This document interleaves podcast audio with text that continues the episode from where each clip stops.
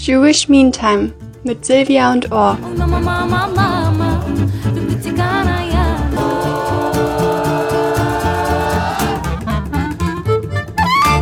Es ist Jewish Meantime. Ich bin Silvia. Ich bin Or. Wir müssen mal reden.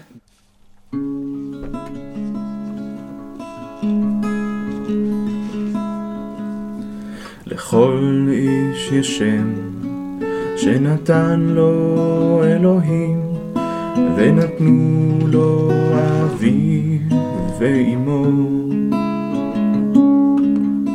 לכל איש יש שם שנתנו לו קומתו ואופן חיוכו ונתן לו הארי Oh, das ist, das kenne ich. Das ist von Zelda. Also ich, ich kenne das von Chava Alberstein. Hm? Ähm, Aber sie hat es nicht geschrieben. Aber sie hat's hat's nicht geschrieben, Genau, ja. ja. ja. Sie hat sehr viele schöne Lieder ge gesungen. Zuletzt Lea Goldberg habe ich hier gesungen Hast du von ja, Chava genau, hast du, ja, hat kann Lea erinnern. Goldberg gesungen. Ja. Heute ist es aber von Zelda. ja. Also es ist von Zelda. Es ist von Zelda. Und äh, eigentlich hören wir das immer oder sagen das auch als Gedicht oder wir singen es zu Shoah-Gedenktagen oder auch Ja. als, als, die, als die Gedenktage, oh, was heißt nicht nur Gedenken, es war berechtigter politischer Zorn, der auch nicht nachgelassen hat zu den Anschlägen in Hanau. Da haben wir das auch gesungen, aber eigentlich, wir haben ja jetzt so ein bisschen einen Schwerpunkt, Ja. jüdische Identitäten, Diversitäten, viele verschiedene Leute, viele verschiedene Ideen. Mhm. Und wenn man den Text so guckt, ja. eigentlich beschreibt es nur, wie, wie, wie, wie, wie kommt man zu so einer Identität. Ja. Also jeder, Men- ja, jeder Mensch hat einen Namen, Ja. den, dem seine Gestalt ihm gibt, sein Lächeln, das Gebirge, das ihm umgibt, die Wände, in denen er lebt, seine, Seine Feste, Eltern. seine Eltern, ja, Seine Hauswände. seine sein- Arbeit, Seine Lächeln. ja, Und am Ende auch sein Tod. ja, und, und seine Blindheit und der Kreislauf des Lebens. Ja. Also ganz Jeder hat einen Namen. Ja, und jeder, jeder entwickelt so seine Identität. Juden und andere. und die, die, die Frau, die das geschrieben hat, äh, Zelda Schneerson-Miskowski, äh, ist 1914 bis 1984 in der Ukraine geboren und dann in Jerusalem gestorben, war eine sehr, sehr orthodoxe Frau. Die Ja. war verwandt mit dem Lubavitcher Rebbe. Nicht gerade unsere Richtung, wirklich ganz eine andere Richtung, aber Ja. auch jüdisch. Und die hat es geschrieben. Man denkt immer, so sehr orthodoxe Frauen machen keine Gedichte und Lieder. Ja. Aber doch. Äh, wer ist noch jüdisch? Kennst du eigentlich, ähm, kennst du Hans Rosenthal? So Du viele. du- Den Hans Rosenthal kannte ich nicht. Du, das ist so, ja, weil du, du, du bist nicht in Deutschland aufgewachsen, bist ein Eben, bisschen ich bin, bist, ich bin in Israel aufgewachsen und da, ähm, da kommt es auch in der Schule ähm, vor, dass man ähm, natürlich berühmt, berühmte Gedichter lernt und ähm, aber Namen wie Hans Rosenthal, nein. Das war, äh, also ich bin ein bisschen älter, ja, äh, also so ist ein bisschen sozialisiert, 60er, 70er Ja. Jahre. Und ich kann mich erinnern, irgendwann so um 1968, 70, 72, da durfte ich echt immer Samstagabend Fernsehen gucken, Ja, weil äh, da muss man nicht in die Schule. Und ich, ich durfte das die ganze Zeit. Hey, siehste, ich musste das durchkämpfen, ja. Und da habe ich alles geguckt, was ich gucken durfte, unter anderem so eine Show, Dalli Dalli, Ja. kannten irgendwie alle. Und Hans Rosenthal hat die moderiert, viele andere Sachen auch. Er war jetzt nicht einfach nur so der, der Entertainer der Nation, sondern einfach auch äh, Redakteur, Aufnahmeleiter, äh, Publizist. Und er war Shoah-Überlebender. Und das war überhaupt kein Thema. Äh, war, hat als Kind in Berlin versteckt überlebt, seine Familie nicht. Und irgendwann hat er auch äh, darüber geredet, aber sehr spät. Aber den haben wir jetzt gar nicht gemeint. Gell? Du, du, wollt, du hattest jemand anders. Ich hatte jemand anders und tatsächlich ähm, habe ich in der Schule über Erez Biton gelernt. Ähm, Siehst du, das weiß ich nicht, wer das ist. Erzähl Genau, mir. weil er Mizrachi war. Und ähm, genau, Erez Biton war ähm, ein mizrachischer israelischer Schriftsteller, ist, Entschuldigung, er lebt ja noch und ähm, ist aber in Algerien für ähm, marokkanische Eltern geboren, ist dann nach Israel im Jahr 49 Oh. eingewandert mit seiner Familie. Ähm, Und ja, später hat er ähm, soziale Arbeit studiert an der Hebräischen Universität und er hat auch einen Master in Psychologie, Rehabilitationspsychologie. Er hat lange als Sozialarbeiter gelebt, aber er ist auch ein, ein ähm, Dichter. Ein Dichter, der ähm, die Stimme der Misrachischen, ähm, der Misrachim, also der Misrachischen, der orientalischen ähm, jüdischen Gruppen in Israel ähm, ich muss dich mal unterbrechen. Was, ja. was mir gerade auffällt, ja. wenn du bei jüdischer Sozialarbeit, jüdischer Pädagogik, ja. jüdischer Psychologie gibst, das ist ganz nah an Musik, an Theater, an Kunst. Es sind auch immer gleichzeitig Künstler. Immer, irgendwie, irgendwie, also aktuell. Gleichzeitig sind das immer Schriftsteller oder Autoren. Ja, also genau. du und Robin, von dem wir später noch hören. Äh, ja. Also fast alle, die irgendwie Sozialarbeit gemacht haben, haben gleichzeitig irgendwas das, das mit stimmt, Kunst gemacht. Das stimmt, da hast du recht. Das ist bei Nicht-Jüdischen nicht so. Ja. Bei uns schon, ne? Wusste ich nicht. Okay, erzähl mal weiter, ich finde es gut. Eines seiner berühmtesten Lieder ähm, ähm, beschäftigt sich mit der jüdischen, auch marokkanischen ähm, Sängerin namens Sohara Al-Fassia. Mhm. Sie war ähm, eine marokkanische Sängerin, ähm, die jüdisch war und sie war sehr, sehr, sehr berühmt in Marokko und in Algerien. Und mhm. sie hat für Könige auf dem ähm, Hof, auf, dem, äh, auf den Palasten, da hat sie gesungen. Ähm, Meinst du, das war ein Vergnügen oder eine Pflicht? Mir fällt da sofort ein, Purim und Vashti, ja? ja? die keinen Bock hatte und die da in die Wüste musste. Genau. Aber es ging nicht allen Frauen so, die bei Königs gesungen haben. Ja, das Lied ähm, von ihm über Sohara al-Fassia ähm, drückt die Schwierigkeiten, die die Mizrachim in Israel in ihrer Integration und in ihrer Sozialisation nach der Einwanderung nach Israel, mhm. ähm, die Schwierigkeiten, mit denen sie konfrontiert waren, äh, auch Rassismus. Mhm. Ähm, ich lese mal hier ein Gedicht vor davon, ja, das höre. Lied Sohara al-Fassia. Äh, die Hofsängerin bei Mohammed V.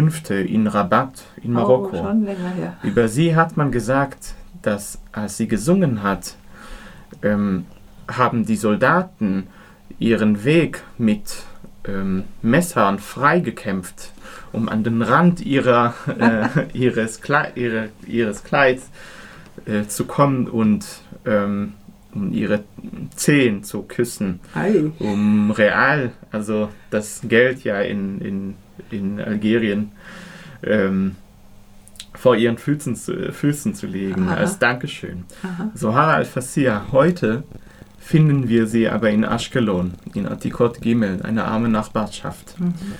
bei der Sozialstation. Mhm. Hm, ein Gestank von Sardinendosen auf einem wackelnden, dreibeinigen Tisch. Also nichts mehr von ähm, Königen und nichts mehr von... Ähm, Keine ja, Pracht. Genau. Ja. Keine Berühmtheit. Ja. In einem Morgenmantel stellt sie stundenlang vor dem Spiegel, schminkt sich und sagt, ja, Mohammed V., den gibt es hier nicht mehr.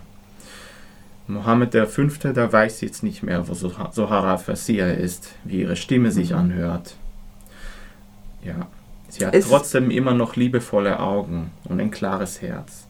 Sohara al-Fassia. Und das Gedicht, das hat Eres Beton geschrieben und ähm, damit hat er einer ganzen marginalisierten Gruppe ähm, eine Stimme gegeben. Wie ist das heute? Ja. Also du bist ja jetzt ein paar Generationen später anders, ja. besser? Heute ist es anders. Ich bin, ich bin im Jahr 93 geboren, mhm. bin ähm, in den 90ern und frühen äh, 2000er mhm. Jahre aufgewachsen und sozialisiert worden ähm, diese Unterschiede in Israel, mhm. die sieht, sieht, man vielleicht soziokulturell, wie die Menschen kulturell geprägt sind, mhm.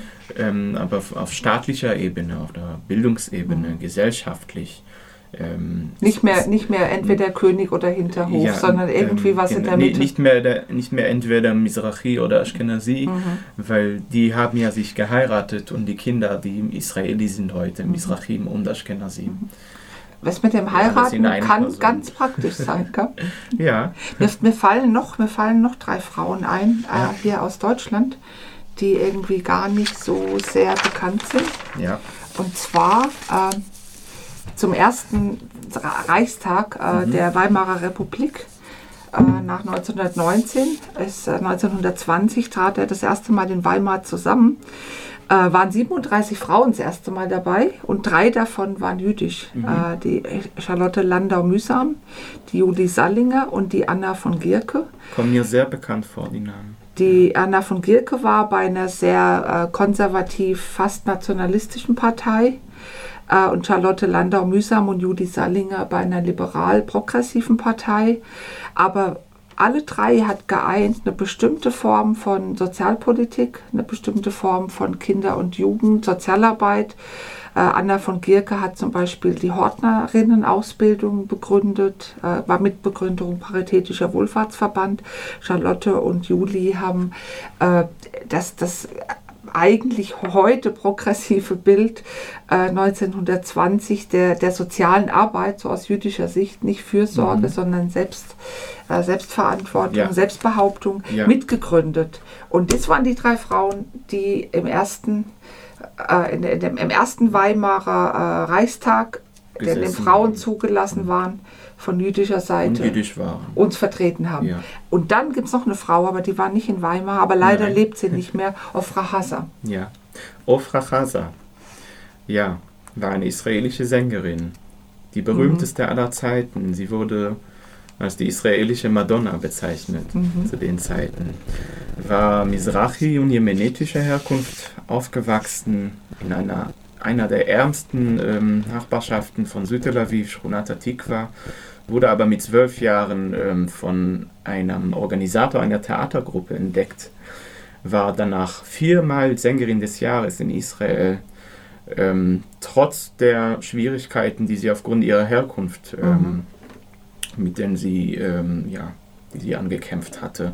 83 vertrat sie Israel beim Eurovision, ähm, hat mit dem Lied Chai, also Am Israel Chai, Am Israel Chai, ja? zweiten Platz äh, ja, errang. Wussten die, wussten die so außerhalb Israels, was sie sind? Ähm, Wär- nein, wäre aber man kannte noch- sie außerhalb Israel. 88 mit dem Song Imnina Alu. Erster Platz in Deutschland Ja, und Schweiz. ja. Ähm, genau, sie war sehr schnell ein Synonym, Ofra Chaza war sehr schnell ein Synonym geworden für orientalische und israelische Popmusik. Mit Am Israel Chai. Mit, Sehr mit gut. 24 Alben. Ja, 92 sie für einen Grammy nominiert. Und ähm, das Lustigste ist aber, okay, lustig ist es nicht, aber sehr interessant, als ich klein war, im Jahr 97, 98, sprach und sang sie in der Rolle von Moses Mutter im Prinz von Ägypten im Film. Ähm, genau. Siehst du, das ist das eigentlich das Einzige, was ich nicht kenne. Ja. Ich kenne eine Reihe anderer Sachen. Aber sag mal, äh, wir, haben, bald wieder Schabbat. Ja. Ähm, spielst du mir zum Schabbat Ich noch ein Lied, dir ein von, Lied von ihr? ihr. Und zwar Entlang des Meeres, Leore Chayam. Es ist ein trauriges Lied. Ähm, ich muss auch noch erwähnen, dass sie im Februar 2000 ähm, infolge einer HIV-Infektion verstarb. Hm, Da kann ich mich erinnern, ja. Das Lied Leore Chayam wurde im Radio in Israel an den Tagen nach dem Mord an Yitzhak Rabin, Mhm. an dem Premierminister, oft gespielt. Ich spiele das ein bisschen an. Spiel mir ein bisschen, ja. Shabbat Shalom. Shabbat Shalom.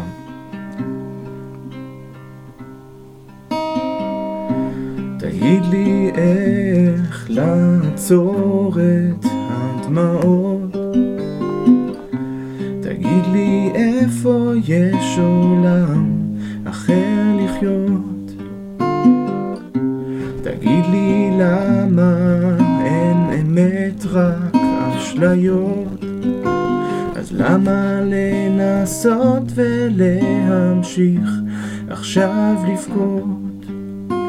לאורך הים אין גלים יש עולם שנשבר לרסיסים על המזח לאורך הים אין גלים, יש עולם שנשבע לרסיסים על המזח.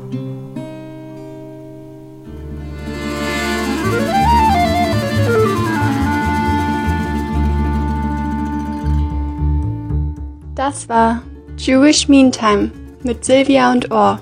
Oh mama mama mama,